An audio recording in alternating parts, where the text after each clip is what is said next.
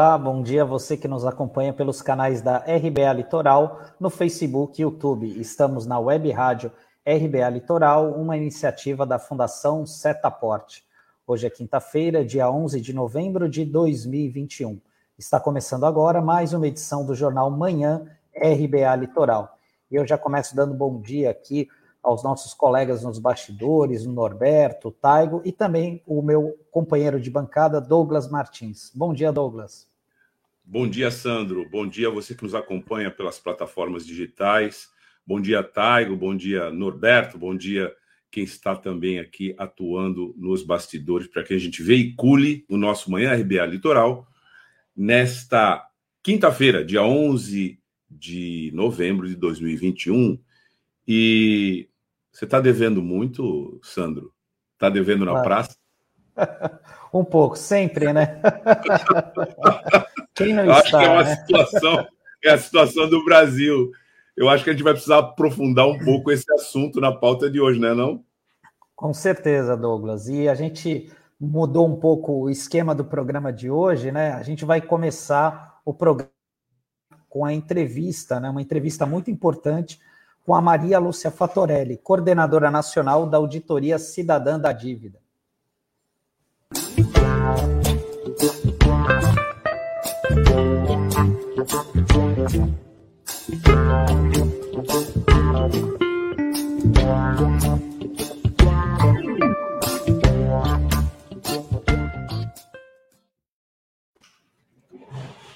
Bom dia, Maria Lúcia, como vai? Bom dia, Sandro Tadeu. Prazer estar aqui com você, com o Douglas Martins e toda a equipe aqui do RBA Litoral, todos os ouvintes, seguidores. Bom dia. Muito grata pela oportunidade de estar aqui com vocês. A gente Bom agradece dia. pela oportunidade. A gente sabe o quanto a sua agenda é concorrida, né, Maria Lúcia?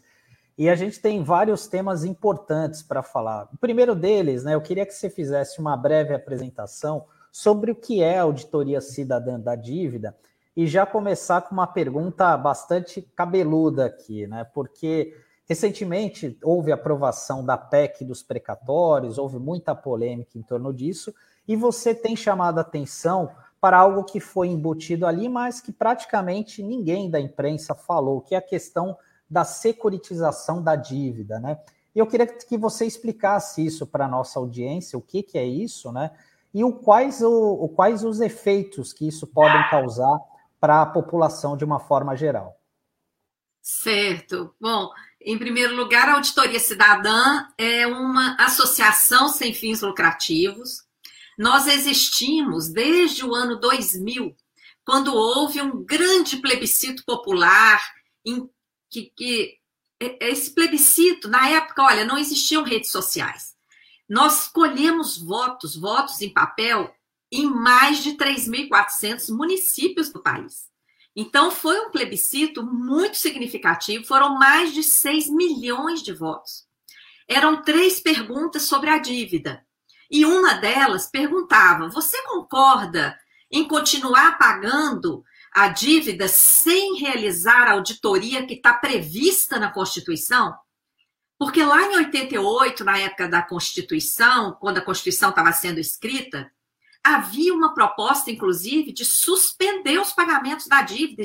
Na década de 80, várias comissões investigaram a dívida pública, apontaram diversas irregularidades, havia até uma, um indicativo de suspender o pagamento para investigar. Não conseguiram suspender, mas conseguiram colocar na Constituição dispositivo para fazer auditoria.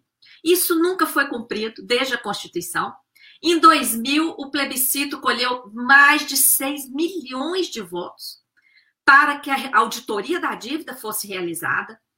E hum, esse resultado impressionante, é, caros Sandro e Douglas, não provocou nenhuma reação dos poderes, nem do poder legislativo, nem do executivo, nem do Ministério Público, nem do judiciário. E aí, as entidades né, da sociedade civil, na época, CNBB, OAB, diversos sindicatos, associações centrais, se reuniram, eram mais de 80 lideranças em Brasília, para decidir. E aí, E nós também não vamos fazer nada diante disso? E dessa reunião, então, saiu a deliberação para construirmos um movimento social que colocasse a dívida pública na pauta, que mantivesse os estudos, porque o mercado, que é o que mais lucra com a, com a dívida e que controla a maior parte da grande mídia, não quer que esse assunto venha à tona. Então, naquela reunião, eu fui convidada, porque eu ajudei a coordenar o plebiscito em Minas Gerais, eu era auditora da Receita e já tinha visto né, que o dinheiro estava conectado ali, o canal, né, o ralo de tudo que a gente arrecadava ia em grande parte para essa chamada dívida. E aí fui convidada para coordenar a auditoria cidadã. Aí estou há 21 anos. O nosso movimento está em núcleos, organizado em vários núcleos, país afora, voluntários e voluntárias. Temos uma equipe bem pequena de pessoas contratadas para ajudar nas redes sociais, secretaria e tudo mais, pesquisas, mas 99,9% são voluntários. O carro-chefe do nosso movimento é esse aqui, ó.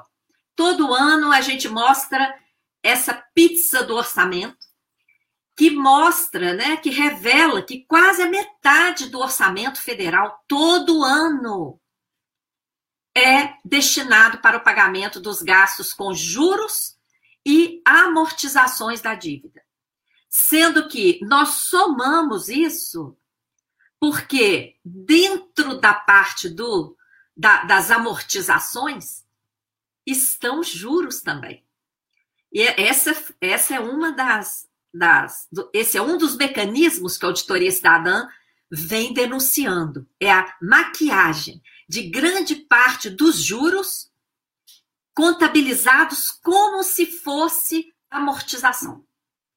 Isso é para não revelar o peso desses juros, o abuso. Como o Brasil é generoso com o pagamento de juros sobre uma dívida que até o Tribunal de Contas da União já declarou ao Senado que não tem contrapartida em investimentos. É uma dívida usada para remunerar a sobra de caixa dos bancos, para garantir os prejuízos do Banco Central. O Banco Central pratica uma política monetária suicida, tem um gasto de centenas de bilhões e quem é que paga essa conta? Nós. É dinheiro do Tesouro Nacional que é entregue ao Banco Central através de doação de títulos da dívida, o Tesouro emite e doa de graça centenas de bilhões de títulos para o Banco Central todo ano. E ainda por cima, o Tesouro paga juros para o Banco Central sobre esses títulos da dívida que ele doa. Então, são vários mecanismos, é só essa essa doação de títulos e juros para o Banco Central custou 3 trilhões e 300 bilhões para o Tesouro Nacional de 2010 a 2020. Só esse pontinho aí, 3 trilhões e 300, sem correção, viu? Valores históricos. Se corrigir, dá o dobro. Então, gente, a dívida tem sido usada para alimentar esses mecanismos que transferem dinheiro do orçamento público. E aí, olha aqui, saúde, todo ano, de 4% para baixo. Educação, todo ano, de 3% para baixo. Ciência e tecnologia, todo ano perde recursos. E tudo isso atrasando o desenvolvimento do nosso rico Brasil impedindo a circulação da moeda, que fica esterilizada no Banco Central, rendendo juros só para banco, e, e usando a chamada dívida pública. E a dívida tem sido, ainda por cima, a justificativa para privatizações, todas as privatizações, desde Collor, passando por todos os presidentes, porque todos privatizaram, uns mais, outros menos, mas todos privatizaram. A justificativa para todas as privatizações, para perda de patrimônio público, é essa dívida. Essa dívida gerada por esses mecanismos sem contrapartida em investimentos para o país, como já declarou o próprio TCU. Então, a auditoria da dívida é algo assim fundamental. A dívida também tem sido a desculpa para as contrarreformas, para o teto de gastos. Então, assim, tem teto para investir em saúde, educação, assistência, previdência, etc. Mas o custo da política monetária do Banco Central não tem limite. Em um ano, em 2016, quando o Banco Central produziu essa crise que a gente está vivendo aqui, vocês lembram? 2015 e 2016, o PIB encolheu 7%. E lá naquela época não teve pandemia, não teve nada, nenhum fator que pudesse provocar a crise. O que, que aconteceu ali? Só em 2016, um prejuízo de 250 bilhões de reais. Além de todo esse custo dessa doação de dinheiro, de juro e de título para o Banco Central, ele ainda empurrou para o Tesouro um prejuízo de 250 bilhões em um ano. E, e mais prejuízo com o swap, que entra direto na conta da dívida. Olha, isso não sai em nenhum jornal. Então, a auditoria da dívida é uma tarefa a ser realizada pela população. Porque somos nós que estamos pagando essa conta. Nós nascemos num dos países mais ricos do planeta, o país da abundância. E estamos vivendo numa escassez inaceitável com milhões de brasileiros e brasileiras catando lixo na rua, vivendo de osso, sem emprego, sem oportunidade, a juventude aí desperdiçada, perdendo cérebros, porque no, a pesquisa aqui no Brasil não é valorizada. Então, isso tem que mudar.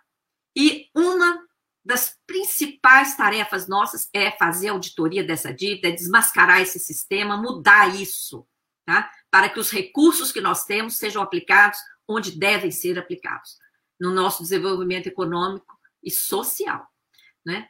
A, a outra questão que você colocou é, da, da securitização é importantíssima e tem a ver com isso que eu estou falando. Os jornais, os grandes jornais, que alguns inclusive sendo adquiridos, né? Não só aí eles têm pessoal do sistema financeiro nos seus conselhos editoriais, mas, por exemplo, a revista Exame agora pertence ao Banco BTG Pactual. E o Banco BTG Pactual foi o banco que implementou esse esquema de securitização no município de Belo Horizonte. Ele implementou e ele mesmo comprou 100% dos papéis emitidos por esse esquema lá em Belo Horizonte. Por que, que ele comprou? esses papéis emitidos pela empresa PBH Ativos SA, porque para operar, esse esquema cria uma empresa, uma nova estatal. Olha que infame. Nós estamos privatizando as estatais como Eletrobras, Correios, Casa da Moeda, Petrobras, Banco do Brasil, etc. Estamos privatizando as, é, as, as nossas estatais estratégicas lucrativas e, ao mesmo tempo, criando novas estatais para operar esse esquema. E lá em Belo Horizonte foi o Banco BTG Pactual que estruturou isso tudo. E ele mesmo comprou 100% dos papéis emitidos por essa PBH Ativos SA. Por que, que ele comprou? Sabe qual era os juros desse papel? Quanto que vocês acham que era o juro desse papel? Um papel garantido pelo município. 23% ao ano. Olha que escândalo. Então, eu vou mostrar como é que funciona esse esquema. Porque realmente, vocês acham que a revista Exame, que pertence ao Banco BTG Pactual, vai denunciar isso? Claro que não, né? Ele está envolvido, ele, ele estrutura esse, esse sistema e ganha com ele. Por que, que ele vai denunciar? Nunca. Então, Maria cara... Lúcia, só, só, um, só um minuto. É que nesse ponto da sua exposição, você disse que esse sistema ele sai, ele não fica contido no nível federal, ele vem no nível subnacional, né? Estado, você está citando aqui o município de Belo Horizonte. Então, esse esquema ele atinge até os municípios dessa forma. Eu queria que você é, explicasse aqui para a gente como é que isso entra no sistema federativo. Porque muitas vezes a opinião que nós temos é, é senso comum dizer: bom, esse é um problema lá do Tesouro Federal. Esse é um problema da dívida é, externa do Brasil e é uma coisa que é tratada lá no âmbito da União. É grave, todo mundo sabe que é grave, mas tem uma noção de que é distante. O que você está explicando é que não é, não é distante. Isso está na Câmara Municipal da sua cidade, isso está no Poder Executivo local, isso está, portanto, no teu bairro, né? Está na tua rua. E eu queria que você iluminasse essa, essa, esse sistema que você já começou a explicar aqui. Eu não podia deixar de perder essa oportunidade, não podia perder essa oportunidade de passar um destaca-texto aí na questão territorial desse, desse, desse desse esquema, vamos dizer assim. É verdade, Douglas, eu te agradeço imensamente, porque o, o que eu estava explicando aqui é, em âmbito. Esse aqui é o orçamento federal, tá? Isso aqui é lá o, o orçamento da União. Quem destina esses recursos aqui dos tributos, da receita de venda de títulos, da receita das receitas patrimoniais, comerciais, todas as receitas que chegam na União são repartidas conforme este orçamento aqui.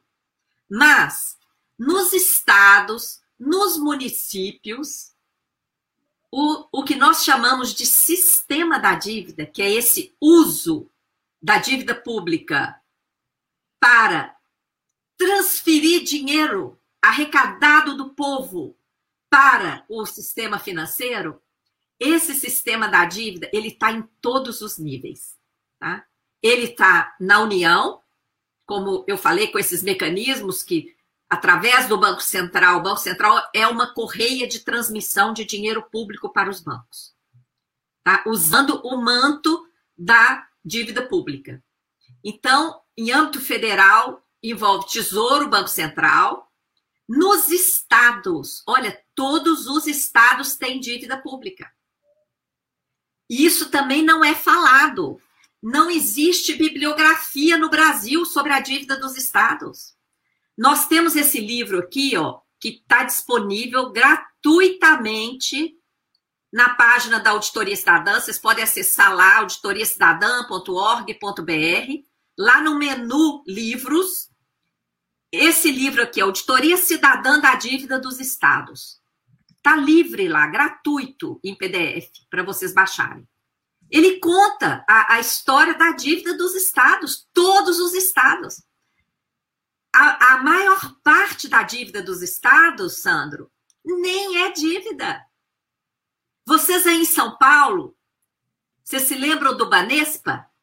Vocês tinham um banco estadual aí, tinha Banespa.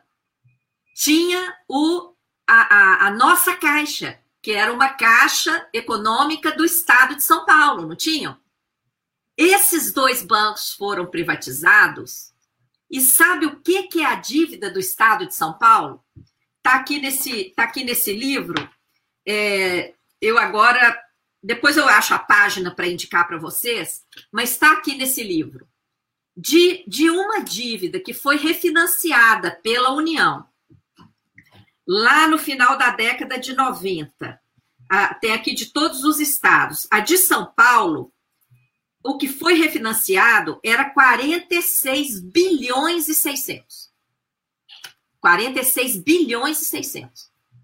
Desses 46 bilhões e 600, sabe quanto que era a dívida mesmo do município? Pouco mais de 10. Isso mesmo. 46,5 foram refinanciados. O que era dívida? Pouco mais de 10. Mas espera aí. E aqueles 35 bilhões? O que que era? Passivos do Banespa? Gente que devia para o Banespa e não pagou? Passivos do Banespa? Passivos da nossa caixa?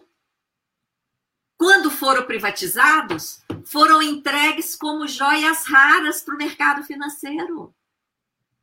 E a, o passivo, o buraco, ficou para a dívida do Estado de São Paulo. Todo, todos os paulistas pagam essa dívida. Já pagaram mais de três vezes e devem cerca de cinco vezes. Já perderam várias, vários patrimônios aí privatizados para pagar essa dívida. Então, o sistema da dívida está nos estados e está nos municípios. Nos municípios são vários mecanismos. Esse da securitização é um mecanismo relativamente recente. Ele atua em todos os níveis também, viu, Sandro? Ele está aí em São Paulo. Aí em São Paulo tem uma empresa que chama CPSEC SA. Quase ninguém sabe da existência dela. E como é que o mercado financeiro implementou esse esquema? Algumas pessoas podem estar confusas aí, porque pode estar dizendo assim: peraí, Maria Luz, você está falando de um, um esquema que já funcionou em Belo Horizonte, funciona em São Paulo, e agora que a PEC 23 está aprovando isso? Exatamente. Sabe como que o mercado faz quando ele quer implementar esses esquemas assim, bem fraudulentos como esse? Ele vem com uma propaganda falsa. Por exemplo, que os municípios, que os estados vão arrecadar aqueles créditos antigos de dívida ativa. Dívida ativa é uma. O Estado é credor. Dívida ativa são aqueles tributos que a pessoa não paga, não paga, não. Aí passa o tempo da cobrança administrativa, eles são inscritos em dívida ativa, tá? Essa dívida ativa, então, são aquelas dívidas de pessoas que às vezes até já faleceram, de empresas que já quebraram muito tempo, ou então de grandes empresas que simplesmente não pagam. Tá? Como a gente vê aí, os bancos são os maiores devedores da dívida ativa no Brasil. Eles simplesmente não pagam. Aquilo ali fica rolando, rolando, eles entram na justiça, usam todas e todas as instâncias e recursos e aquilo ali vai ficando e vai sendo corrigido. E o que que, que, que esse quem quer implantar esse esquema faz a propaganda? Ah, esse esquema vai ajudar a arrecadar a dívida ativa, igual a propaganda que está sendo feita agora na PEC 23. Só que, se vocês lerem com atenção o texto que foi colocado lá, o que que está lá? Securitização não é da dívida ativa, não. É securitização dos recebíveis da dívida ativa. E o que, que são os recebíveis? E o que, que é securitização? As pessoas não sabem. Então, olha, esse assunto é aquele assunto que não pega. Porque eles fazem, usam exatamente essas palavras que ninguém domina, por quê? É do ser humano. Quando você se depara com uma coisa que você não entende, ah, isso aqui não, isso aqui não. Tem tanta coisa para eu ver, isso aqui eu vou deixar para lá. É do ser humano. Então, o mercado faz isso. O nosso desafio é desmascarar isso, porque é aí que está morando o perigo. Então, vamos lá. Eu vou explicar rapidamente. Primeiro, para operar o esquema, ver se está dando para vocês enxergarem esse diagrama que a gente construiu, porque criaram, gente. Por que, que a gente faz desenho? criaram um, um esquema bem enrolado. Por trás desses diagramas que eu vou mostrar, tem mais de 10 mil páginas de contratos, aditivos, escrituras, pareceres, uma parafernália para evitar decifrar o roubo de dinheiro que está por trás desse esquema. Então, olha só. É, primeiro, esse esquema, para começar, é criada uma empresa estatal, como a CPSEC aí em São Paulo, a PBH Ativos SA em Belo Horizonte, tá? E várias outras que já existem. Essa empresa emite os tais recebíveis, chamados de debentures ou derivativos, é tudo a mesma coisa. Então, eles emitem papéis o mercado financeiro, um investidor privilegiado, privilegiado porque nenhum de nós aqui consegue comprar esses papéis. Para comprar esses papéis, tem que ser aqueles investidores que atuam no mercado aí, que operam centenas de milhões de reais, tá?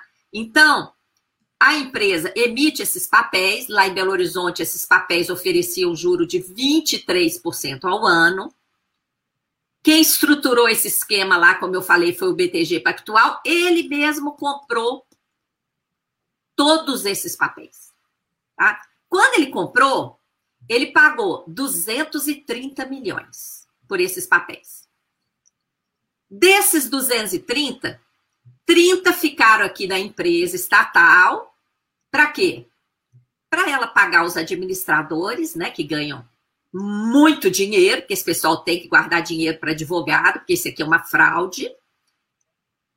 Eles remuneram, as, a empresa remunera os administradores e paga todo o custo da operação. Por exemplo, desses 30, 2 milhões e meio voltaram para o BTG pra, só para ele estruturar isso aqui. 2 milhões e meio já voltaram para ele. Fora todos os custos administrativos de registro dos papéis, contratos, aquelas 10 mil páginas, é tudo cobrado por página. Uma, uma vergonha, tá? Então, isso aqui, ó, 230, 30 ficaram aqui. E os outros 200 milhões? Os 200 milhões chegam aqui no município.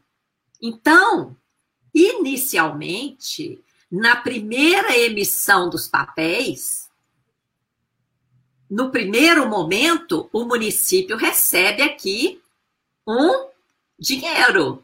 No município de Belo Horizonte recebeu 200 milhões de reais. Agora, o que, que são esses 200 milhões aqui? Dívida pública disfarçada desse esquema. Essa empresa foi a mera fachada para que o município de Belo Horizonte recebesse do banco esses 200 milhões. Nesse esquema aqui, esses 200 milhões não são registrados como dívida. São registrados como venda de ativo. Como venda de alguma propriedade. E qual propriedade está sendo vendida nesse esquema? Aí vem o outro fluxo aqui. Vem o outro diagrama. O que, que o município está vendendo? O fluxo da arrecadação. Olha só. Está vendendo o dinheiro dos contribuintes. Todos nós pagamos o nosso IPTU, seja de apartamento próprio ou alugado, todo mundo paga IPTU, pa pagamos aí os outros tributos, né? Isso tudo vai para a rede bancária. Como é que funciona hoje? Os bancos que recebem os tributos têm que mandar para os cofres públicos. Se o tributo for municipal, vai para o cofre do Tesouro Municipal. Se o tributo for estadual, vai para o Estado. Se o tributo for imposto de renda, outros tributos federais, vai para o cofre da União. O que, que esse esquema faz? Cria contas vinculadas a esse esquema no meio do caminho. Então, o dinheiro que nós estamos pagando, dos impostos que nós pagamos, não irão mais direto aos cofres públicos cai aqui nessas contas vinculadas e dessas contas vinculadas vazam para o investidor privilegiado, que lá no caso de Belo Horizonte, o Banco BTG Pactual. Quanto que o, o município que recebeu lá em Belo Horizonte 200 milhões? Quanto de tributo aqui que ele se comprometeu a desviar? pasmem, 880 milhões, mais correção monetária pelo IPCA, mais 1% ao mês. Eu pergunto a vocês, quem que está aí nos ouvindo que aceitaria pegar 200 emprestado e ficar devendo 880 mais correção mais juros? O mais grave é o seguinte: essas contas vinculadas criadas aqui, vinculadas ao esquema, o município não tem poder nenhum sobre elas. Naquela parafernália de contrato que eu citei, em cada seta dessas aqui, ó, é um conjunto de contratos e aditivos. É, essas contas vinculadas aqui, quem manda nelas é o investidor privilegiado Se o município quiser saber o que está acontecendo aqui, quanto que foi segregado pra, para o investidor e etc., ele tem que pedir. Pedir. Então, olha a inversão. O Estado, o poder de Estado, está sendo aviltado.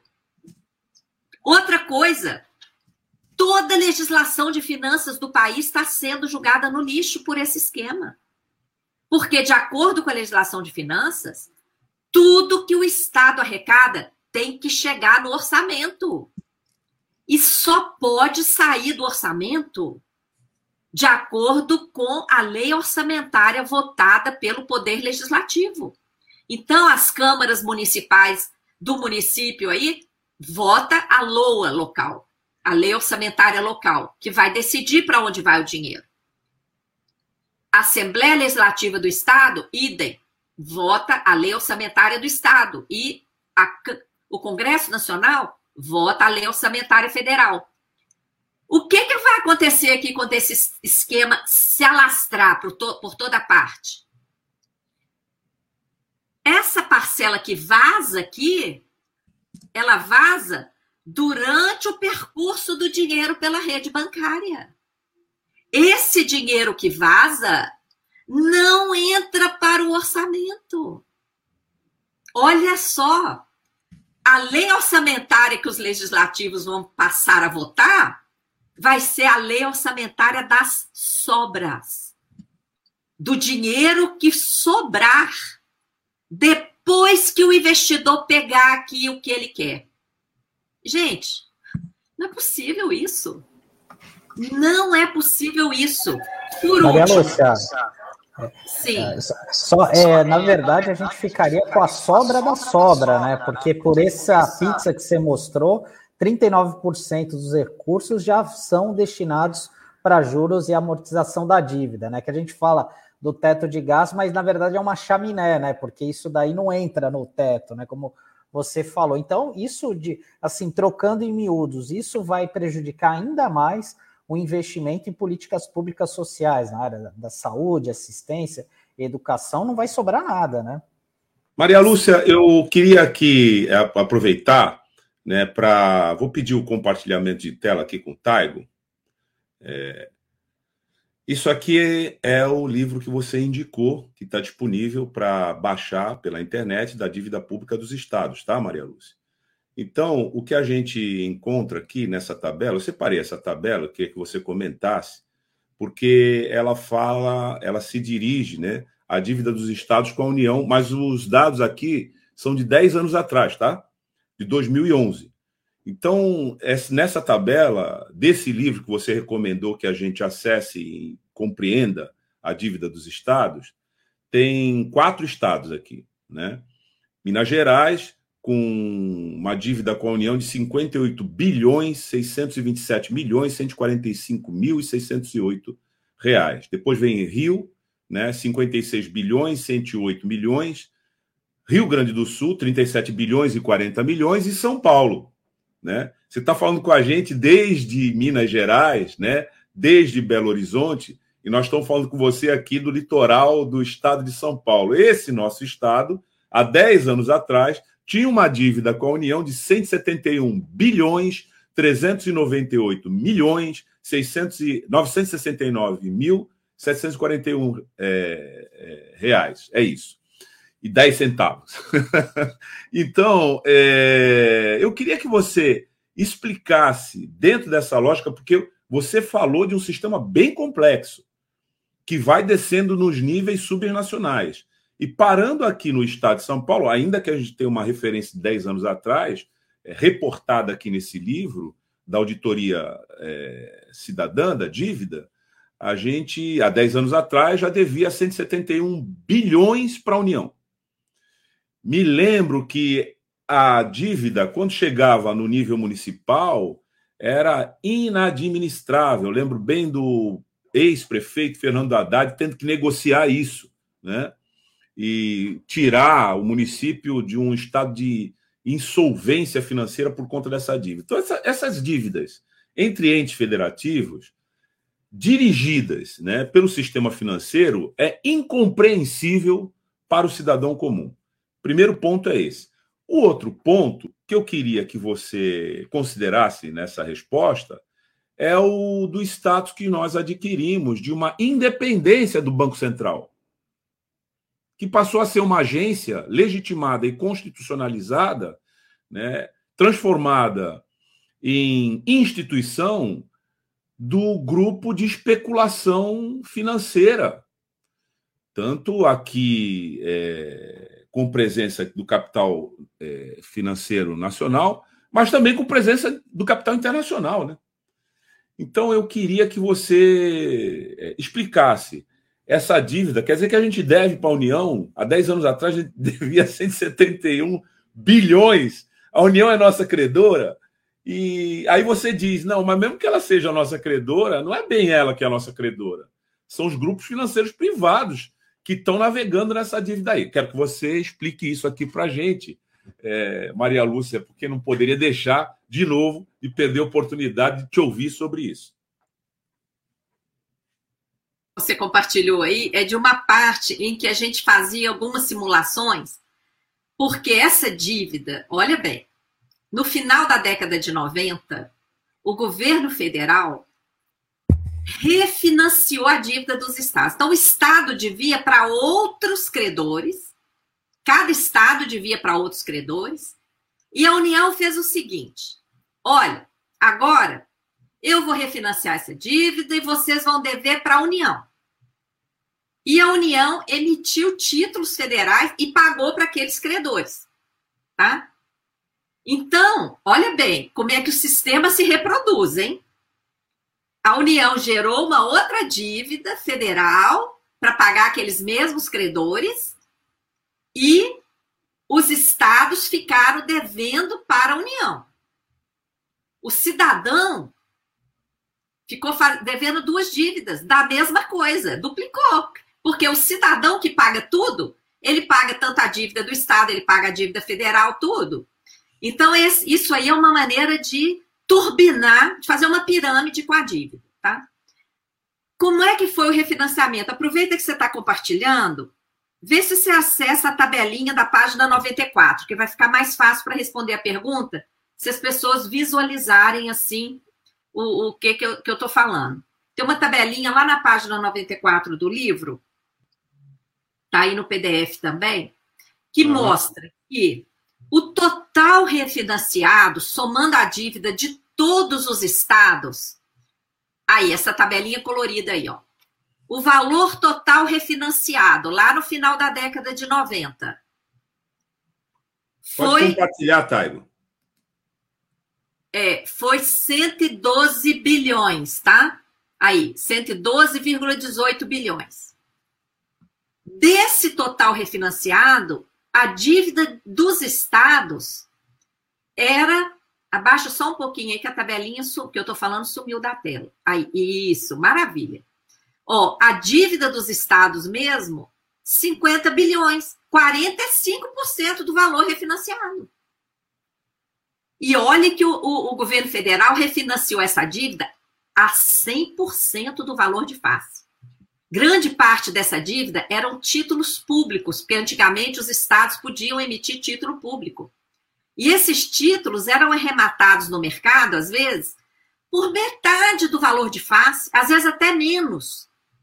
O que, que a União fez? Refinanciou no teto. Refinanciou a 100%. Então, esses 50 bilhões aí, os estados já levaram um prejuízo, tá? Se a União quisesse de fato ajudar os estados, ela teria rematado os títulos no mercado pelo preço baixo e zerava a dívida. Em vez disso, ela duplicou a dívida a 100% do valor de face e ainda por cima, em condições onerosíssimas. O que, que eram os outros 55%? O esquema do PROES, o passivo dos bancos estaduais. Em Alagoas, o pessoal do nosso núcleo investigou o que, que era esse passivo, sabe o que, que era? Dívida dos usineiros, que mandam no Estado, mandam na política do Estado e não pagaram suas dívidas para o Produban, o Banco de Alagoas. E a dívida dos usineiros virou dívida do estado de Alagoas. Quem é que devia para o Banespa aí em São Paulo? Sendo que essa média aí é a média geral. No caso de São Paulo, a dívida do Estado ali embaixo era 11 bilhões e os, o passivo dos bancos era 34 bilhões. O caso de São Paulo é escandaloso. Ninguém fala disso. Tá? O caso do município de São Paulo, você citou o ex-prefeito Haddad, é mais escandaloso. É, a, a dívida do, do, município de São Paulo é nula. Tem um capítulo nesse livro que fala dela. Agora, dá para você mostrar a tabela da página 105 para a gente concluir o que, que aconteceu com os estados? Sim, vamos, vamos até lá. Ó,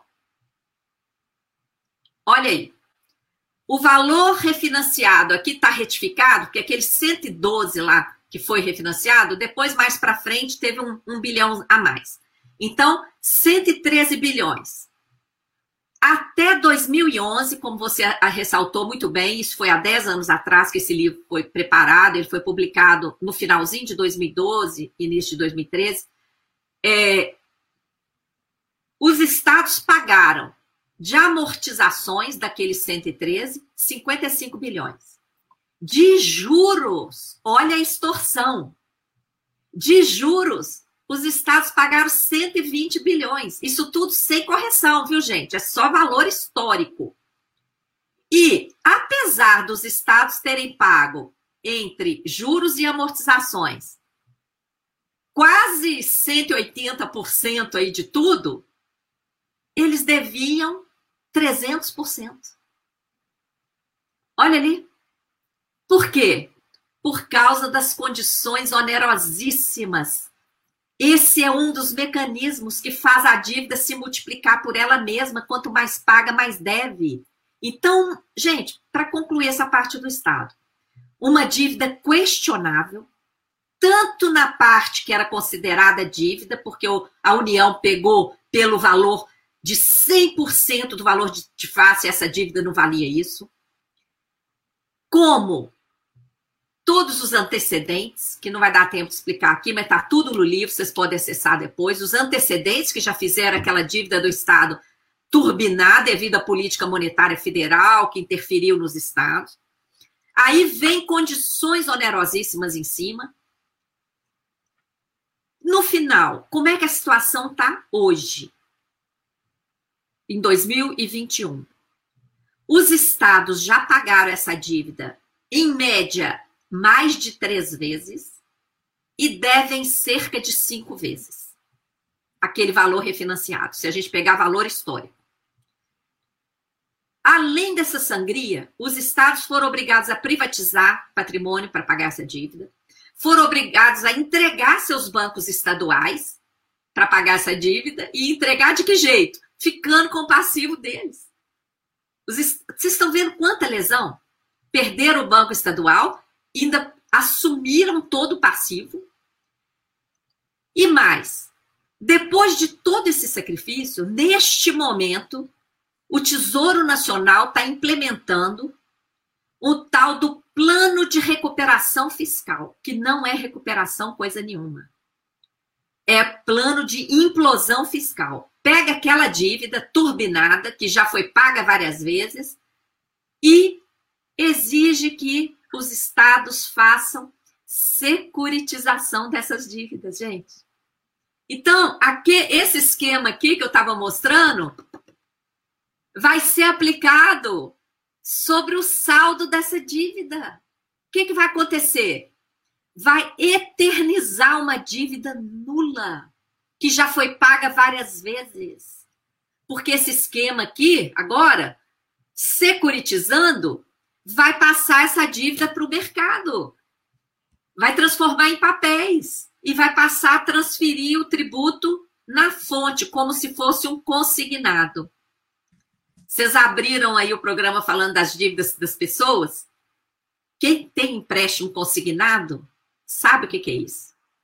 O banco já abocanha lá a parcela do empréstimo, o dinheiro nem vem para sua conta, não é assim? Já pega Esse direto na boca do caixa. Esse esquema faz isso, gente. Esse esquema, o dinheiro que sai aqui, que vaza antes de chegar aqui, isso aqui é igualzinho à prestação do consignado. Só que na esfera pública isso é proibido. Isso burla o orçamento, burla as leis orçamentárias, dá, é, um, é, um, é um verdadeiro escândalo. E como uma... vocês falaram no início, ninguém falou nisso na PEC 23. Aliás, esse assunto sequer constou do texto original da PEC. Depois que a PEC já tinha passado pela Comissão de Constituição e Justiça, que é a comissão que analisa a legalidade, o texto foi para a comissão especial. Lá na comissão especial, o relator co colocou dois parágrafos lá no texto da PEC, mas no texto do relatório dele, ele nem cita o assunto. E a maioria dos deputados não lê o texto legal, lê o relatório, porque o relatório é um texto que tem parágrafos ali explicativos, né? Tem uma história, né? O relatório é uma história, vai contando ali porque por que razão tal artigo está sendo colocado, está mudando, está acontecendo isso, acontecendo aquilo. O texto da lei é frio, é um parágrafo solto lá no meio de um, de um artigo. Então, eles não leem aquilo ali, eles leem o relatório. E o relatório não tem uma palavra sobre isso, nenhuma palavra. É um contrabando, né, Maria Lúcia? Nessa é legislação. Contrabando, é o jabuti. É o jabuti, é. o contrabando. E é o verdadeiro objetivo dessa PEC, gente. Porque vocês imaginem, com esse esquema da securitização, o mercado financeiro se apodera diretamente da arrecadação dos tributos. Ele nem terá mais que esperar. Os, os entes União, Estado e município, pegar o dinheiro e pagar a dívida. Não vai ter mais que esperar isso, não. Pagamos o tributo, o dinheiro já está vazando direto para eles. Isso não é possível. Isso é um crime. Esse esquema já funcionou na Europa.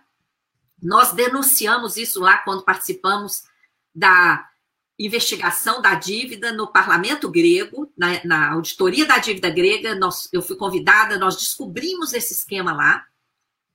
E aqui no Brasil, nós estamos alertando isso desde 2015. Isso vai levar o Brasil à insolvência, né, Maria Lúcia? Pelo que você está dizendo, rapidamente a gente vai entrar na mesma lógica, na mesma espiral da Grécia, né?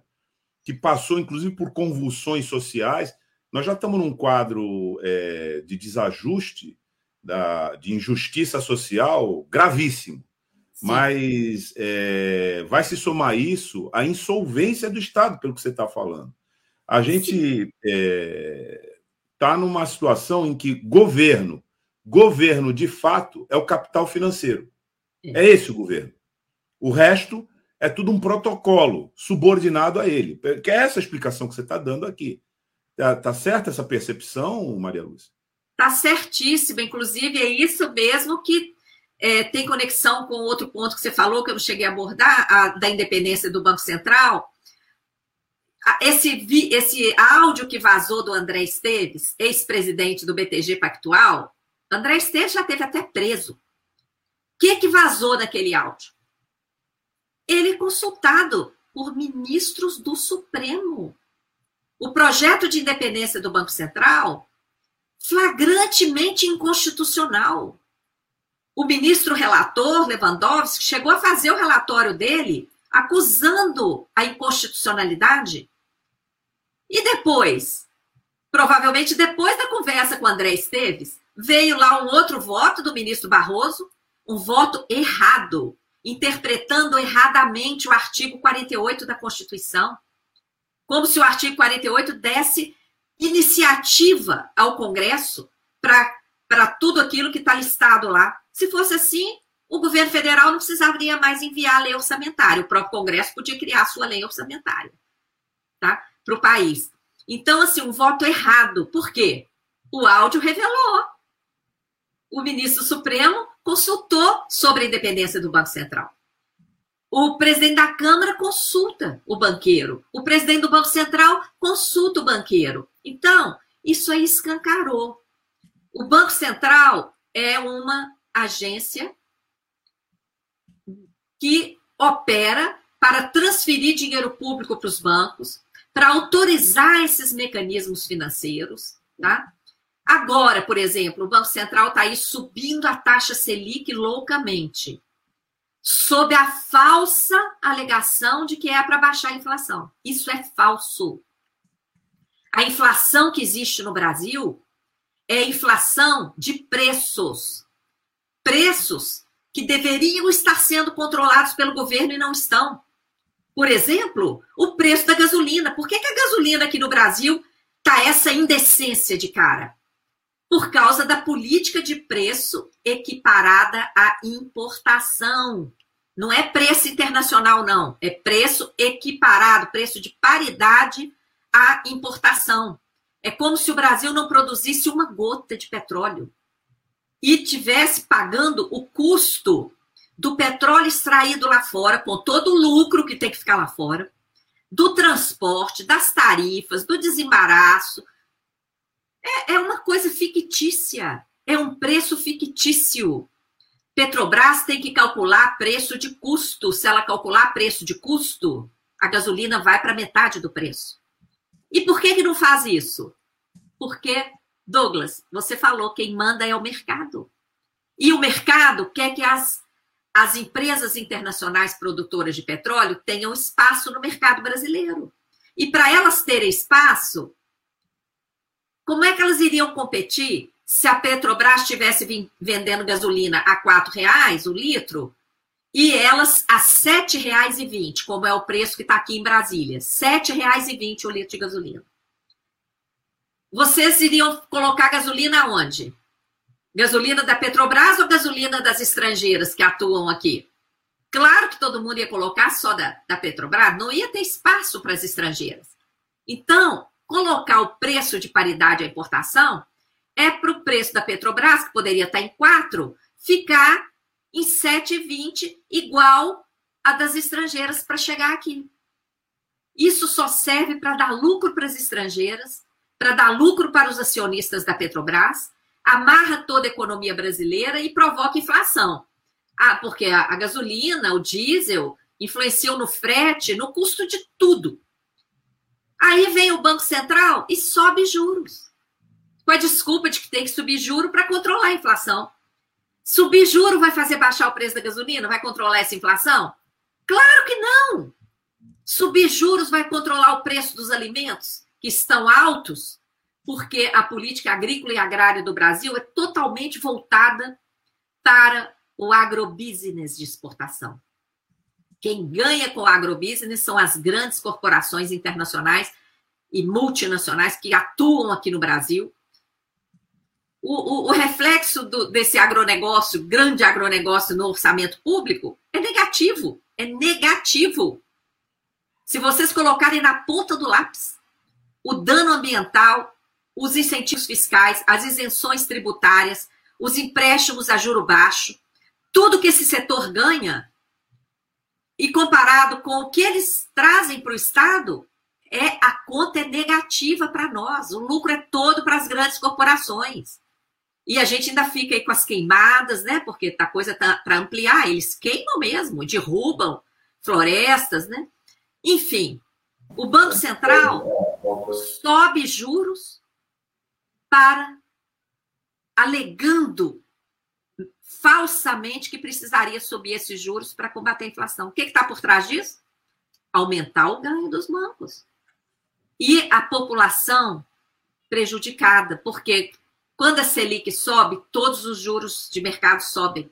Ainda mais que o Banco Central remunera né, a sobra de caixa dos bancos, gera escassez de moeda na economia e fica lá, pagando juro diariamente para os bancos com o nosso dinheiro do orçamento.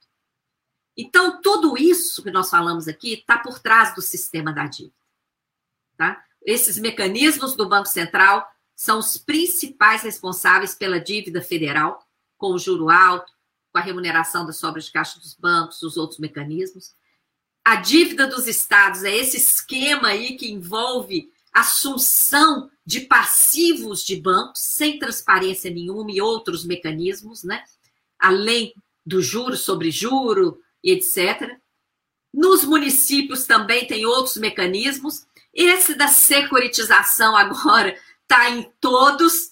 Então, gente, se não fizermos auditoria, nós vamos ficar pagando essa conta e passando batido nesses mecanismos fraudulentos, pagando uma conta que não é nossa, amarrando as possibilidades de desenvolvimento econômico e social, amarrando a, a vida das pessoas, vivendo aí numa escassez que não tem nada a ver com o Brasil. A escassez aqui é produzida, produzida, fabricada por esse esses mecanismos do sistema da dívida, da política monetária suicida do Banco Central, do modelo tributário regressivo, injusto, ainda por cima, o tributo pago é o tributo pago pelos mais pobres. Rico não paga imposto, não. Então, ainda estão roubando dos, de uma arrecadação que já é injusta por ela mesma. E ainda esse modelo de extrativista, né, que não respeita o ambiente, não respeita a natureza. Nós, esses quatro eixos do modelo econômico que atua no Brasil foram objeto de um mini curso que a gente deu junto com o Observatório de Finanças da Economia de Francisco e Clara na terça-feira, anteontem, e hoje, 20 horas, é a segunda parte do curso. Hoje nós vamos falar das propostas para mudar tudo isso. Então, quem quiser participar, é gratuito, podem acessar a, as redes sociais da Auditoria Cidadã da Dívida, se inscrevam e acessem, vai ser pelo canal do YouTube da Auditoria, o link público. Quem quiser certificado tem que fazer inscrição e confirmar a presença na hora. A Universidade Católica de Brasília vai dar o certificado. Maria Lúcia, queria te agradecer demais pela tua participação é, te agradecer pela disponibilidade, pelos alertas feitos aqui e também é, a gente reforça aqui o convite para esse curso de hoje, né? E queria te agradecer e que você possa voltar mais vezes aqui para dialogar com a audiência aqui da RBA Litoral. Até uma próxima. Eu que agradeço, uh, caro Sandro Tadeu, agradeço também ao Douglas Martins, toda a equipe aí da RBA, todos os seguidores, ouvintes e fico à disposição para outras oportunidades, sim. Espero vocês nas nossas redes sociais. Tá ótimo. Tchau, obrigado, tchau, Maria Luciana. Muito obrigado. Tchau. Muito grata a vocês todos. Abraço. Sandro, nós vamos nós vamos direto aqui né, embarcar o José Marques Carriço para a coluna de políticas públicas urbanas. Vamos lá cor, né?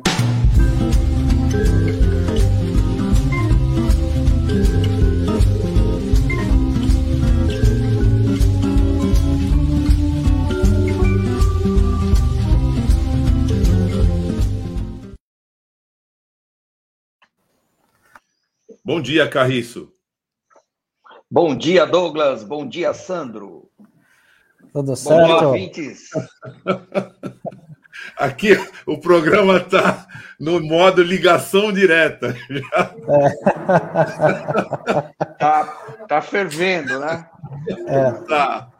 Carriço, a gente vai falar sobre a reativação do Conselho Municipal de Habitação. Ressuscitou depois de dois anos, é isso?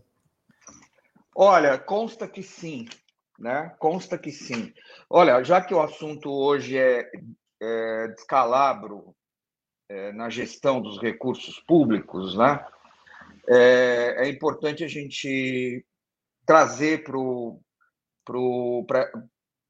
para a escala local né, o que está acontecendo aqui na nossa região uma das principais políticas urbanas né, e uma das principais políticas públicas, a, a política de habitação. Né? É, vejam, o, a, a, nossa política habitacional aqui em Santos, né? Ela é montada sobre um tripé, né? é, desde o início da década de 90, quando foi instituída a, a política habitacional, é, com, composto é, pela legislação, né? É, a lei de zonas especiais de interesse social, a lei que criou o fundo de incentivo à construção de habitação popular, né? o FINCOAP, é, por outro lado, a outra parte do tripé são é, é, os instrumentos de participação da população, né, que são o Conselho é, Municipal de Habitação, que existe desde também do início da década de 90, e as conferências municipais de habitação, que vieram se esvaziando ao longo dos anos por uma série de problemas, mas o mais importante é que os movimentos de moradia né, foram é, se transformando de uma forma muito ruim, na minha opinião. Né? Muitos, houve uma cooptação de lideranças, eu não tenho nenhum problema em dizer isso aqui. Né? Os prefeitos, é, nas últimas décadas, né, cuidaram de contratar lideranças de movimento né, é, para frente de trabalho e outras, é, outras ocupações precárias, de forma que garantem o controle político dessas lideranças o que tira totalmente a independência de liderança. Eu não estou generalizando, tá, gente? Eu não estou generalizando, mas eu estou tocando num assunto que é grave.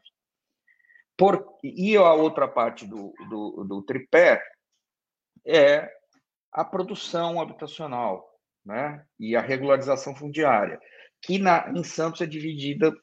É, a, quem faz a regularização fundiária é o executivo, né? E quem faz a produção é a Coab, que não é uma empresa unicamente santista, é uma empresa metropolitana que tem ação ações de outros municípios da região e produz em outros municípios da região, né? Como São Vicente, Cubatão, é, Guarujá, Praia Grande, é, mas é controlada pela Prefeitura de Santos, que é a sua maior acionista. Né? É, e o papel do Conselho Municipal de Habitação ele é o de aprovar a política habitacional, fiscalizar as contas né, da Coab.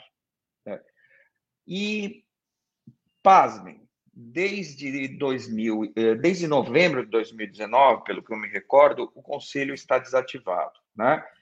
É, curiosamente, é, a última reunião realizada, se não me falha a memória, foi em novembro de 2019, ela estava, estava em discussão uma das inúmeras rejeições de conta é, de contas da Coab, né, no caso do exercício de 2018, pelo Tribunal de Contas do Estado, quando a reunião foi interrompida e nunca mais o Conselho Municipal de Habitação se reuniu. Né? É, e agora, finalmente, a prefeitura, semana passada, publicou um edital é, reconvocando, e a gente precisa de, de, ver agora em que termos é, que o conselho vai passar a funcionar. Né? É, se ele vai, de fato, fiscalizar as contas da Coab ou não. Olha, só para vocês terem uma ideia, gente, eu tenho aqui, eu queria até que o Taigo pudesse projetar um levantamento que nós fizemos sobre as contas da Coab, é, as bolinhas amarelas se referem às contas aprovadas né, nos exercícios de 1987 a 2018. É, é pouquinho mais do que 30 anos de, de contas. Né? As, as bolinhas amarelas se referem aos exercícios em que as contas foram aprovadas com ressalva. As bolinhas vermelhas se referem aos exercícios em que as contas foram reprovadas. As bolinhas verdes, raríssimas, apenas quatro, se referem aos exercícios em que as contas foram aprovadas. E tem duas bolinhas cinzas, que na verdade são lacunas de informações que a gente não conseguiu descobrir se nesses exercícios de 94 a 95 as contas foram aprovadas ou não, ou aprovadas com ressalva. Mas, de modo geral, né, a gente tem em 31 anos, nove contas aprovadas com ressalvas e 19 contas julgadas irregulares, 19 exercícios julgados irregulares. Né? Nesta, neste último relatório do Tribunal de Contas, referente a 2018, que estava sendo discutido na reunião que foi interrompida e suspendeu por dois anos as atividades do Conselho, né? É, o tribunal acusava um déficit de 182% da receita da Coab. Né? e projetava um aumento explosivo para os exercícios seguintes. Né? É, o patrimônio líquido negativo da Coab, em 2018, já era de 581 milhões de reais. Né? O que. E as projeções eram de dobrar e até de triplicar nos, nos anos seguintes, e, portanto, é o que nós estamos vivendo no momento, muito provavelmente. Né? É, só que, como nós não temos conselho, nós não temos prestação de conta da Coab para o conselho, né? E como ainda não temos notícias do julgamento das contas dos outros exercícios, a gente ainda não sabe é, como que a coisa evoluiu, né? É, uma das, é, da, das constatações mais terríveis, né, que a gente lê nesse nesse relatório do Tribunal de Contas do Estado de 2018 é que abre aspas não registramos qualquer posicionamento dos acionistas, leia-se as prefeituras, quanto à busca pela equalização da situação financeira. Ou seja, a empresa degringolando, a política habitacional afundando, e é por isso que as prefeituras ficam né, com esse mantra que não podem é, realizar projetos, né, porque não tem dinheiro, obviamente, não pode ter dinheiro fazendo uma gestão de uma empresa pública dessa forma, né? É, foram constatadas irregularidades de mais de 90% dos contratos dos empregados, 21 comissionados, né? 21 empregados da, da Coab comissionados em outros lugares não foram localizados, sabe-se lá onde eles estão trabalhando, né? É, e o principal, os saldos devedores de empreendimentos muito antigos, né? o Maitá, Jardim Rádio Clube, enfim, vários empreendimentos, né?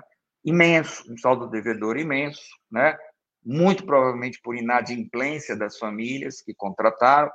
É, tem casos que remontam à época do BNH, enfim, todos nós sabemos, mas é, é preciso encontrar uma solução para isso, gente, porque o Casa Verde Amarela não produz nada para baixa renda na nossa região, né?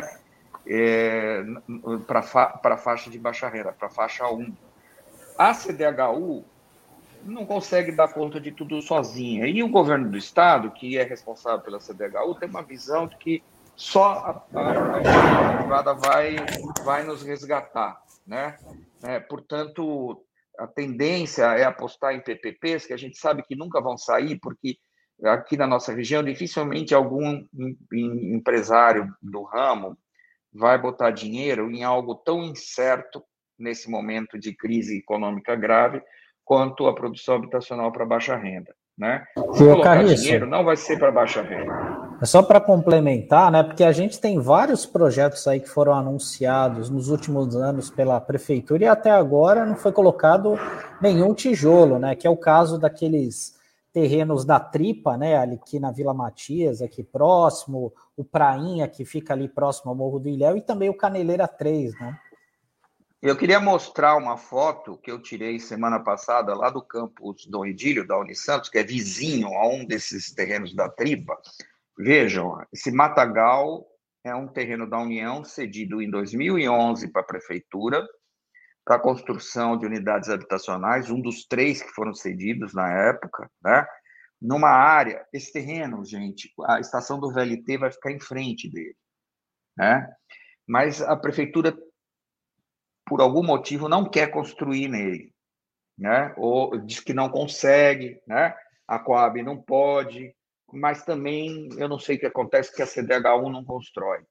O fato é que eu até brinquei aí com os colegas meus que quando a prefeitura decidir fazer alguma coisa com isso, é, ela vai ter que pedir licenciamento ambiental, né? vai ter que pedir autorização para supressão da vegetação, porque a vegetação já está ficando num porte tão alto que daqui a pouco os órgãos ambientais não vão permitir que se construa habitação aí.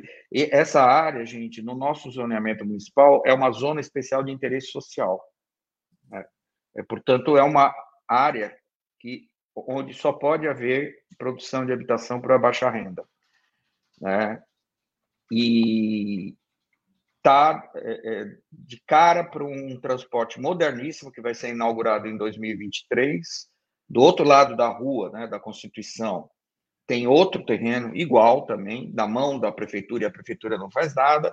E para o outro lado do canal, do canal 3, né, na mesma direção, é, ali é, na, na, na Comendador Martins, é, também tem outro.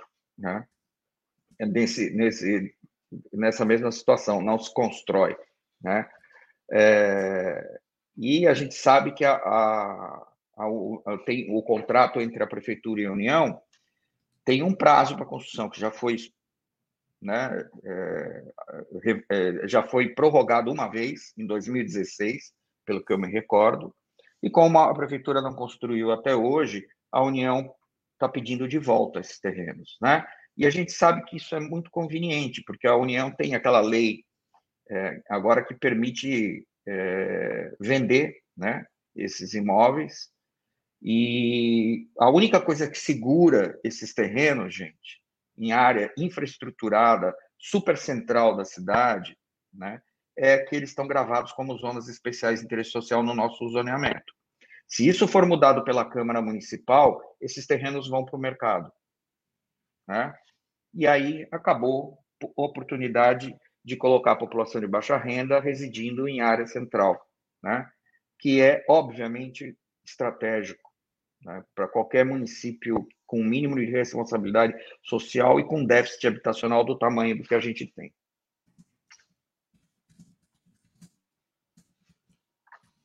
Tá ótimo, Carriço. queria agradecer a tua participação e os alertas que você fez aqui, né? Foram muito importantes sobre essa questão habitacional, que é um dos, uma das grandes chagas que a gente tem aqui na nossa cidade e na nossa região. Ontem nós, tivemos, ontem, ontem nós tivemos uma matéria, Sandro, sobre o Anchieta, a ocupação que tem lá, e a ofensiva do, da especulação imobiliária para aquela área. E hoje, Zé Marcos Carris está dizendo aqui que a Tripa, essa área conhecida como Tripa, ele localizou, inclusive, ali na, no campus, é, ao lado do campus da, da Unisantos, é, também pode ser transformada em pó se houver a mudança do zoneamento da classificação do zoneamento lá. Importantíssimo esse alerta, para a gente ver como anda a dinâmica aqui da ofensiva da especulação imobiliária. E aqui eu quero destacar da cumplicidade do poder público com ela. Tá? E, e a leniência dos órgãos de fiscalização, né, gente? Porque assim, a Câmara Municipal é leniente. É leniente, porque ela deveria estar é, é, cobrando da prefeitura é, a situação calamitosa que a Coab está, né? O Ministério Público, eu não sei o que está fazendo com esse relatório do TCE, eu não sei realmente.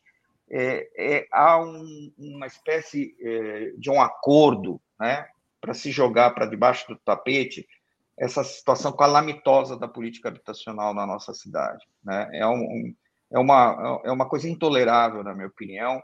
Nós estamos caminhando para um, uma situação de miséria né, em que famílias cada vez mais estão morando na rua.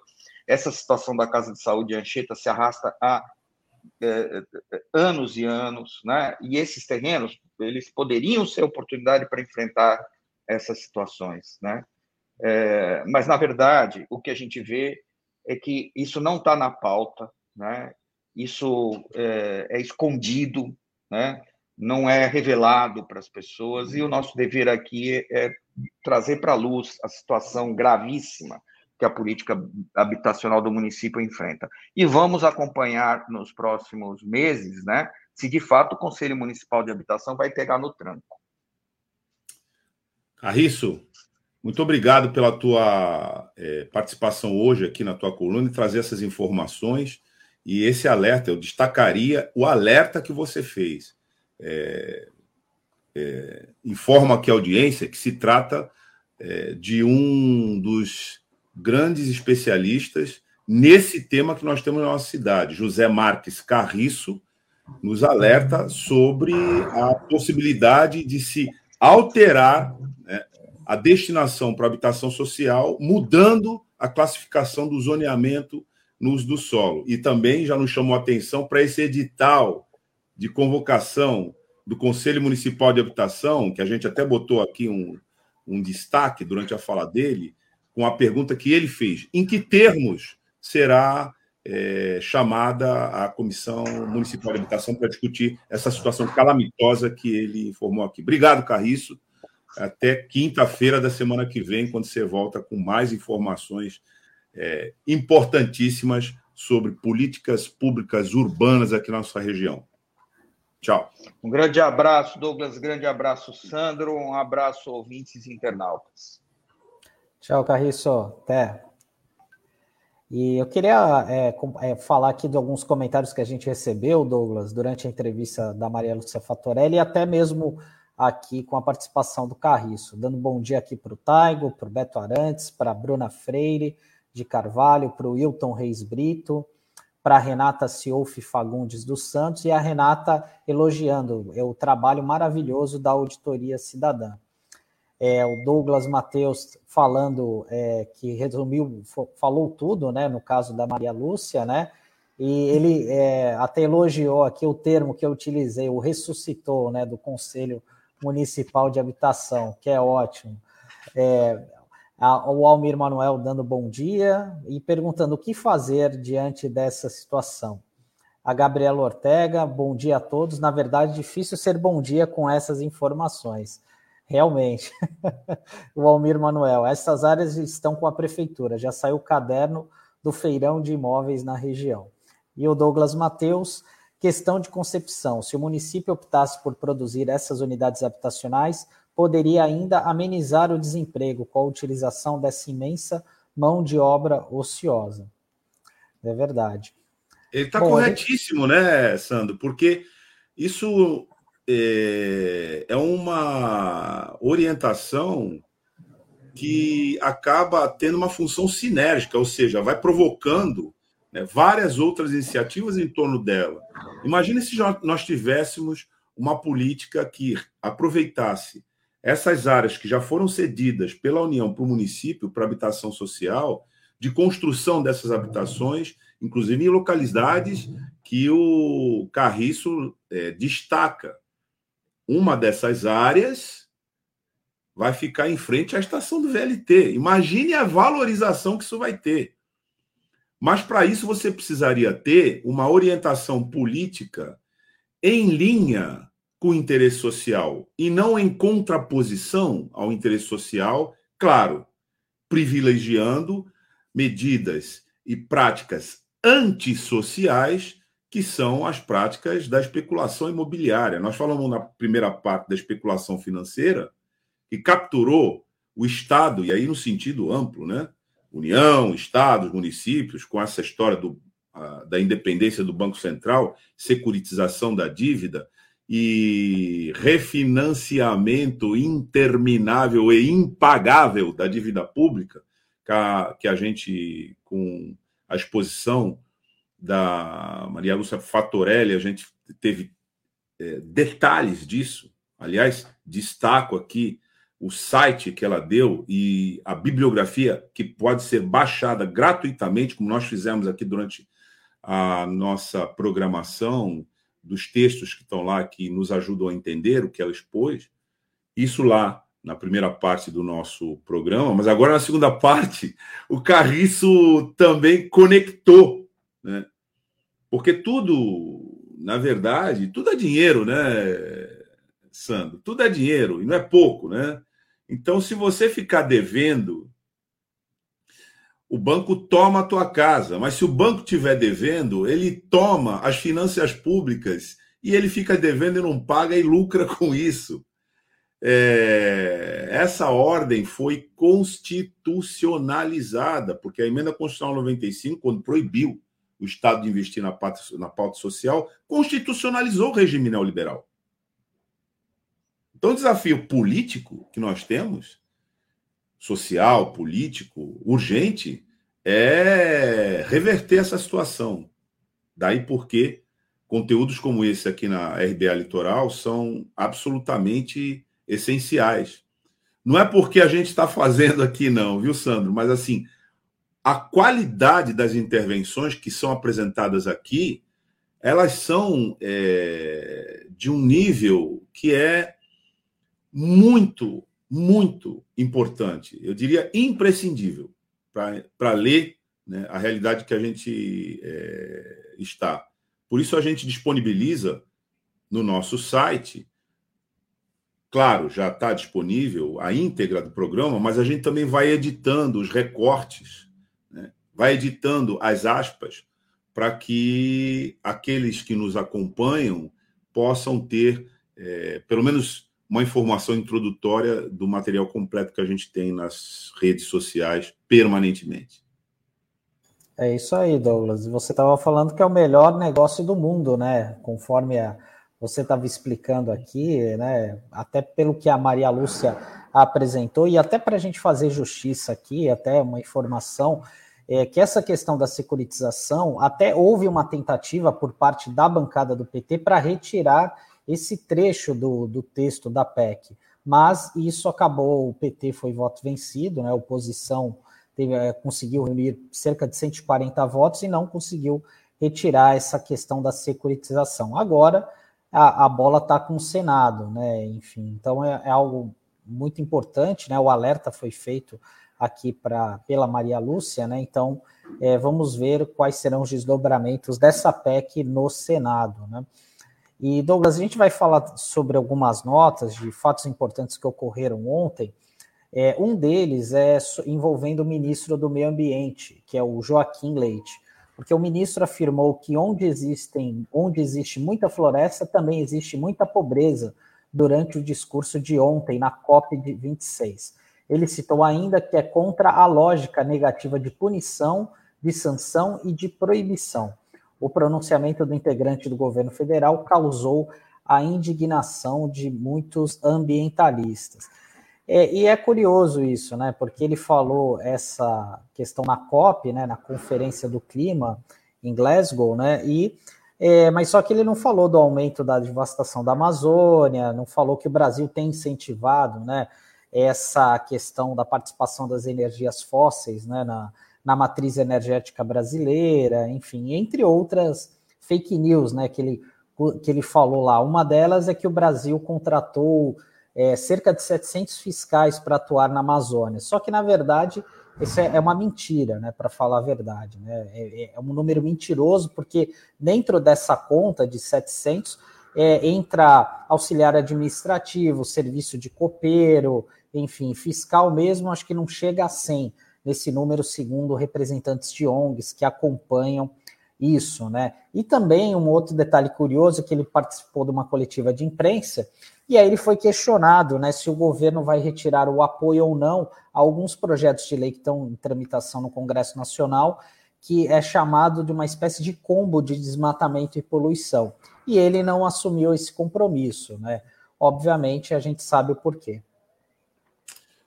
Bom, já começa pelo fato do, da maior autoridade do país não comparecer à COP, né?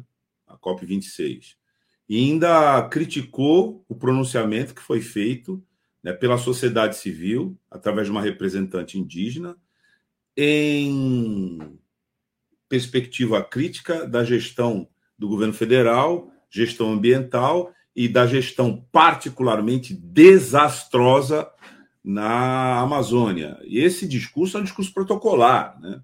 de alguém que foi lá porque, enfim, não tinha como não estar, é, a gente está acompanhando o esforço é, e o desgaste do serviço de, diplomático, que é de carreira no Brasil, para colocar nessa é, pauta, onde está se discutindo as perspectivas de cuidados com o meio ambiente no mundo, um dos maiores destruidores atuais do meio ambiente, que é esse governo federal. E o representante foi lá, deu um discurso protocolar, mas aí você verifica, como você até já deu aqui, que não tem nada, absolutamente nada do que ele fale que seja realidade.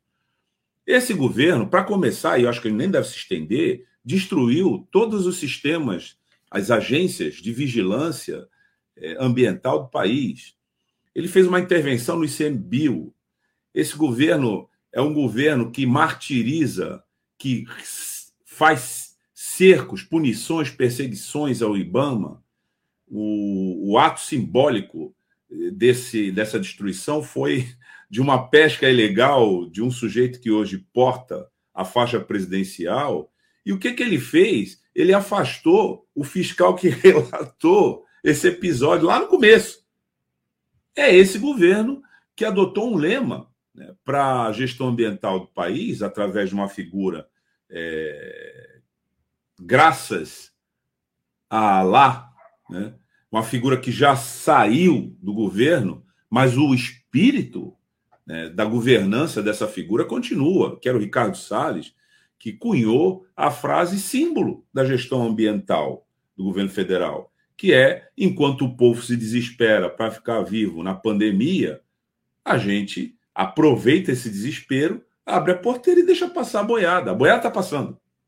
Inclusive com esse é, ministro do atual do meio ambiente, o Joaquim Leite, que fez um discurso. Quem teve a curiosidade de assistir o discurso que ele fez, foi um discurso lido, onde ele tropeçou inúmeras vezes na leitura e sem nenhuma, nenhuma, nenhuma credibilidade. Então, o que se produziu lá foi isso, né? É, porque não resiste a menor ao menor cotejo entre o que ele fala e entre o que esse governo faz. Então, a gente sabe, Sandro, que a presença do Brasil na COP26, Estado brasileiro, né? Não falando de sociedade civil. A presença do Estado brasileiro foi meramente protocolar e desprezada pela alta gestão do Executivo Federal, que esteve na Europa, na figura do presidente, é, fez um passeio lá, um tour de uma semana, e se pirulitou para cá, dizendo que não ia na COP, não.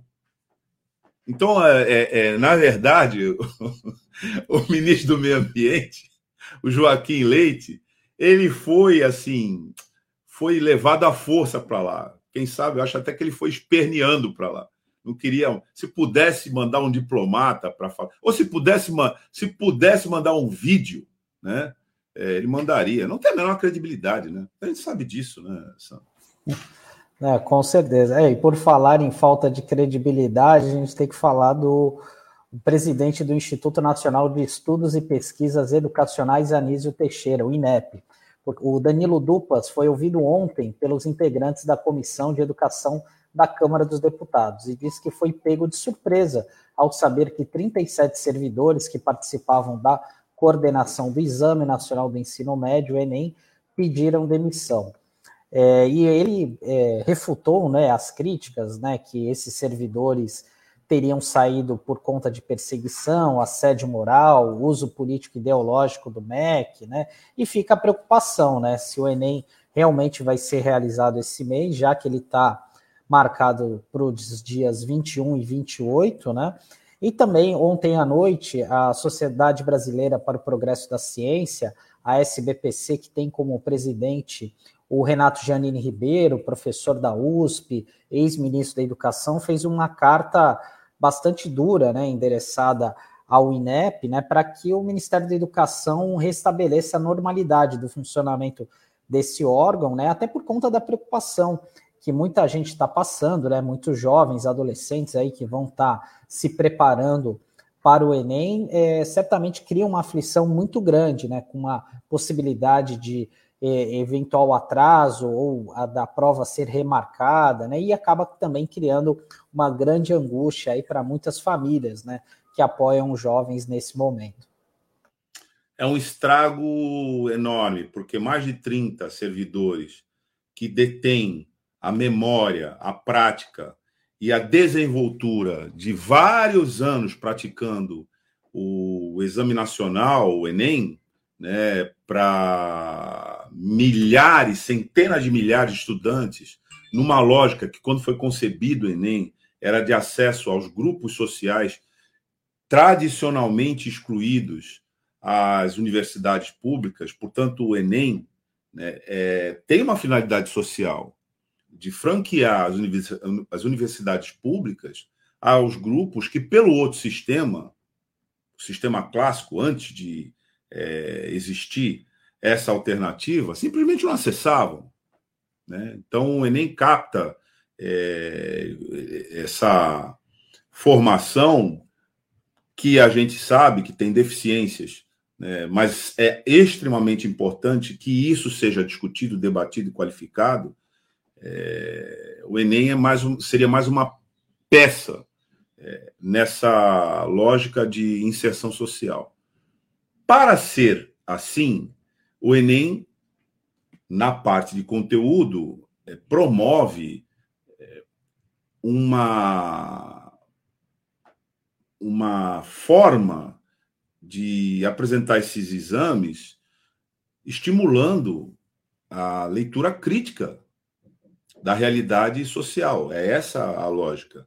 E isso vem sendo ataque, vem sendo atacado, desculpe, por grupos de extrema direita que submeteram é, o próprio INEP, que é o instituto responsável pela produção dessa prova, a uma espécie de patrulhamento ideológico. Daí essa questão do que nós estamos tomando conhecimento né, das práticas de assédio. Daí essa demissão em massa dos servidores. Portanto, é uma crítica que vai tanto no sentido da inépcia, porque esses servidores denunciaram em assembleia, em discussão, que eles estão sendo subordinados a dirigentes que não fazem a menor ideia do que é o trabalho do INEP, para que serve, ao mesmo tempo, eles estão sendo é, pressionados para se alinharem com o padrão ideológico de extrema-direita. Essa é a denúncia deles. De um patrulhamento ideológico. O assédio diz respeito a isso. Então, eles saíram. E como é que o ministro se diz surpreso? Como, perdão, como é que o presidente né, do INEP se diz surpreso? Né, o Dupas. Não há surpresa. Denun essa denúncia vem sendo apresentada há muito tempo. O que acontece é que é, rompeu essa corda. E, infelizmente, Sandro, é, não tem perspectiva de você reverter é, essa situação nesse governo. Não tem perspectiva. Porque para reverter essa situação, você teria que ter um outro governo, com uma outra orientação. Essa é a mensagem dos servidores do INEP. É, você é, submeteu o servidor público a um alinhamento ideológico que ele sabe que é doutrinário, que não é republicano e que não prima pela diversidade e muito menos pela qualificação, é, isso, na verdade, atenta contra a própria natureza do serviço público. Então, não é surpresa.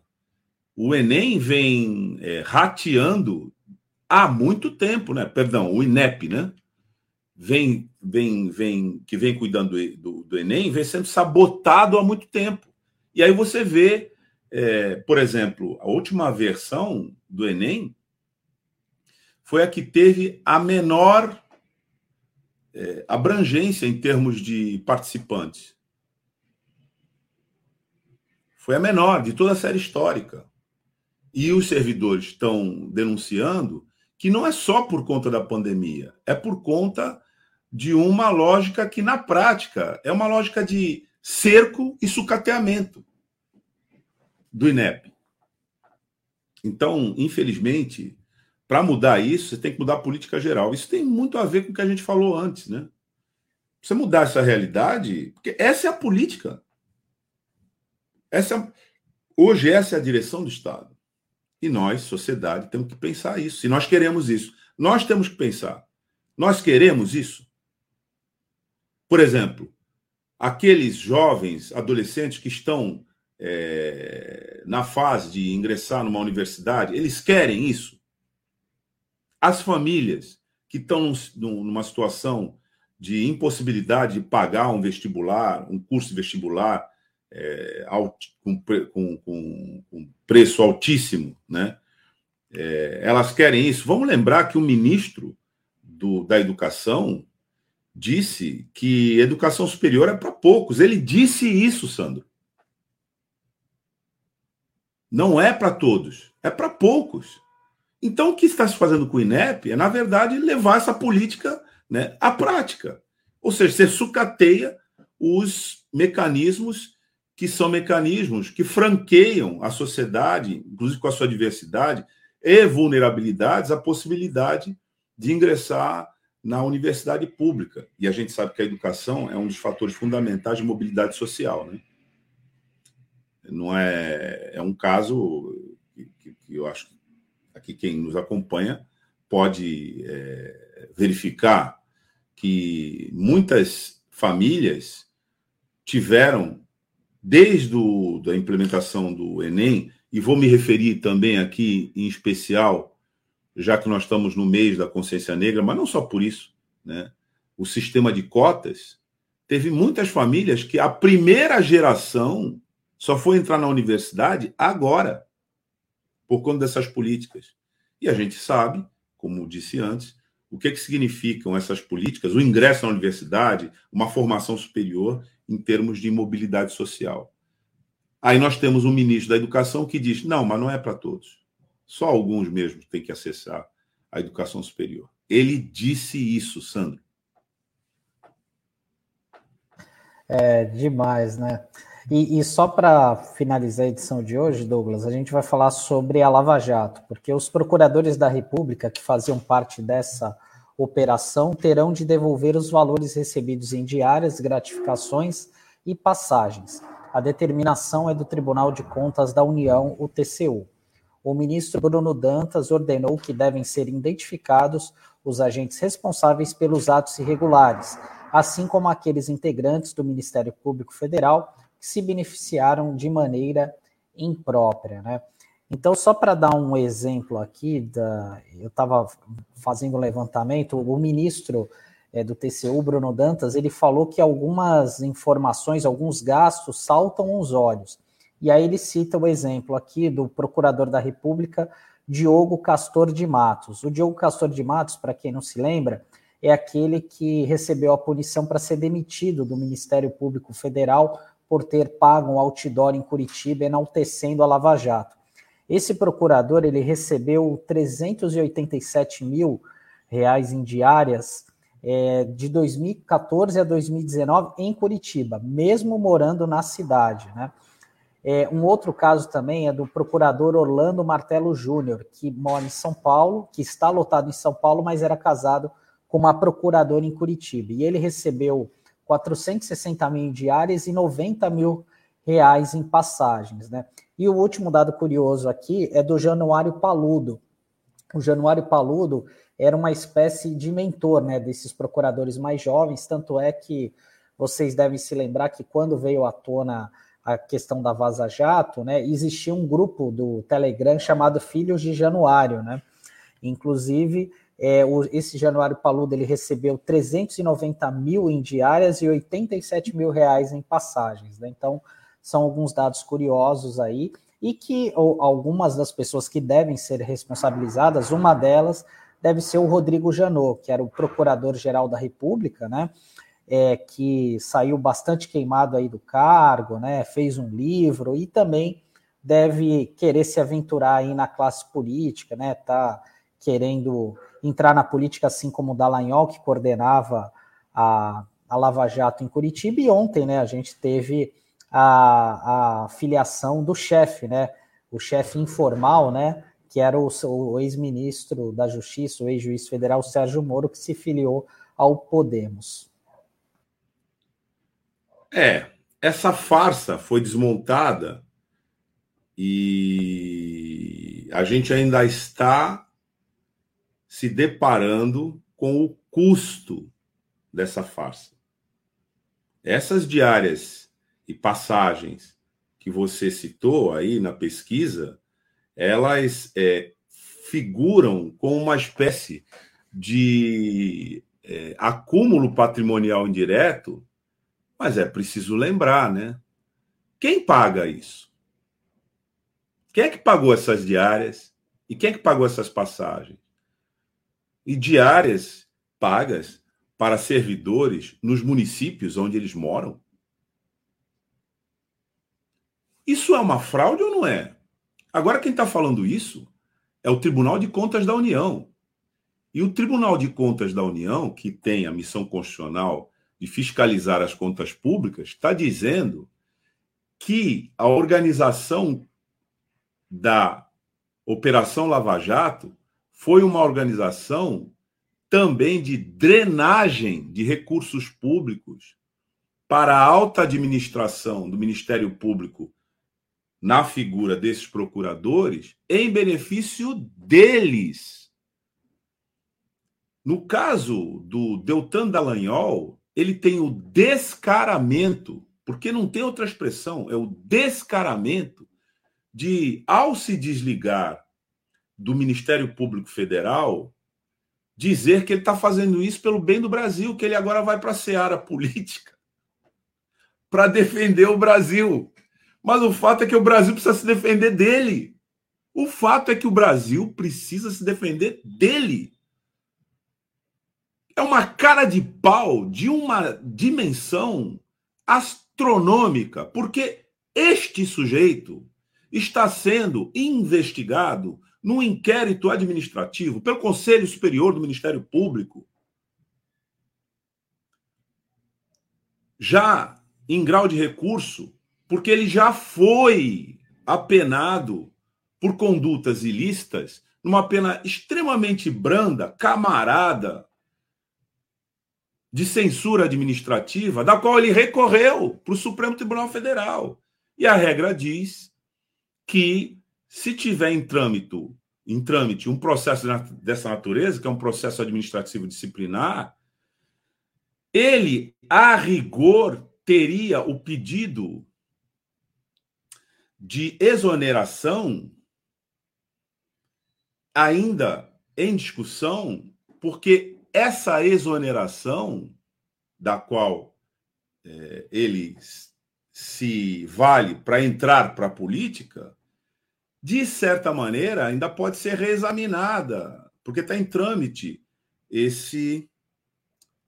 É, esse esse processo do qual ele recorreu né, para o Supremo Tribunal Federal envolvendo ilicitudes por parte dele.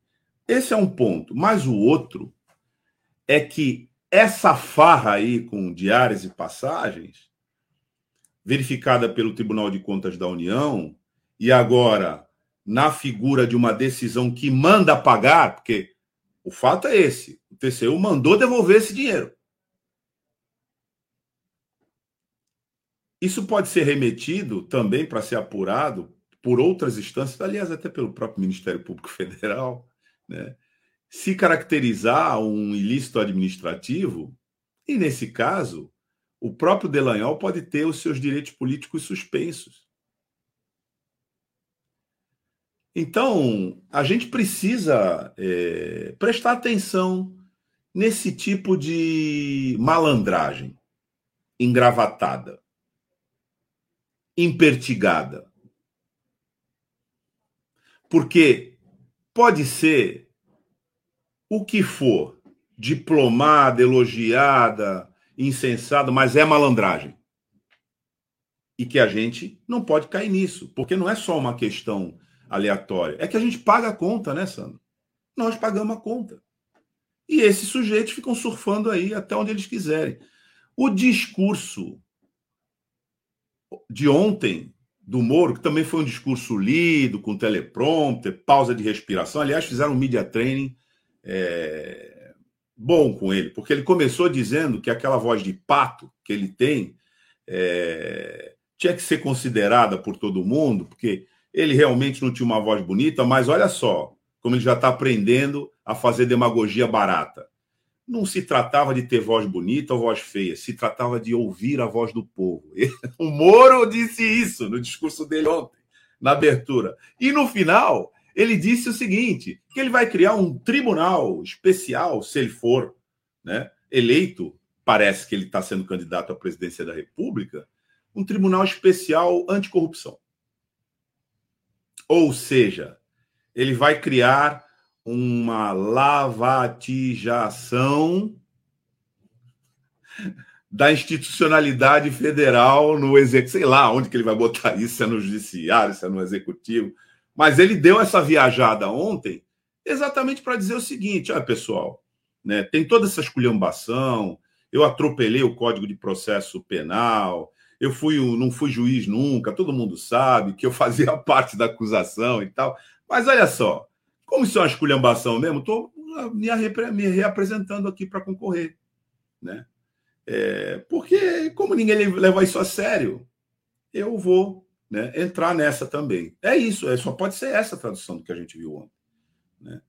E ele já começou, na verdade, foi muito bem treinado, porque ele já começou falando daquela voz de pato dele, dizendo: não levem isso a sério, porque não, talvez seja isso, né? Não posso mudar minha voz, né?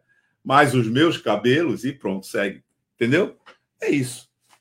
É, é que não tem, você vai me desculpar, mas não tem como você comentar né, uma, uma, uma, um desplante, um cinismo desse nível, tanto de um como do outro. Né? Pelo amor de Deus. Mas, enfim, vamos lá. é, isso aí, Douglas. Bom, a gente vai ficando por aqui nessa edição de hoje. Queria agradecer desde já os comentários feitos aqui. Temos alguns aqui, só para finalizar, do Rock Furtado. É, se o PT não se organizar, este país pode acabar. Bom dia e boa sorte a todos. Vixe, que máfia, hein, Sandro? o Beto Arantes, o canalha pagou o outdoor do próprio bolso. Bolso do, bo do povo brasileiro, isso sim. E o Rock Furtado concordando aqui. É, e definitivamente o Brasil precisa ser passado a limpo. A malandragem jurídica lança-se à presidência do país. Bom, e a gente vai encerrando por aqui. A gente agradece toda a participação, a audiência. É, lembrando que o, os programas ficam à disposição no YouTube, no Facebook. Então você pode mandar para os seus amigos o link posteriormente, indicá-los aqui na rede social. E lembrando também que o programa é reprisado às 7 horas da noite, né, no site da RBA Litoral e também no app. E é isso, Douglas. A gente se vê amanhã que temos para encerrar essa semana pré-feriado. É isso aí. E hoje a gente ficou sabendo, né, que dever, dependendo de quem for o credor, e se a dívida for pública, dependendo de quem for o credor, é um excelente negócio. Só que não é para nós. É verdade. Tchau, Tchau e até amanhã. Tchau, é. Sandro. Até amanhã.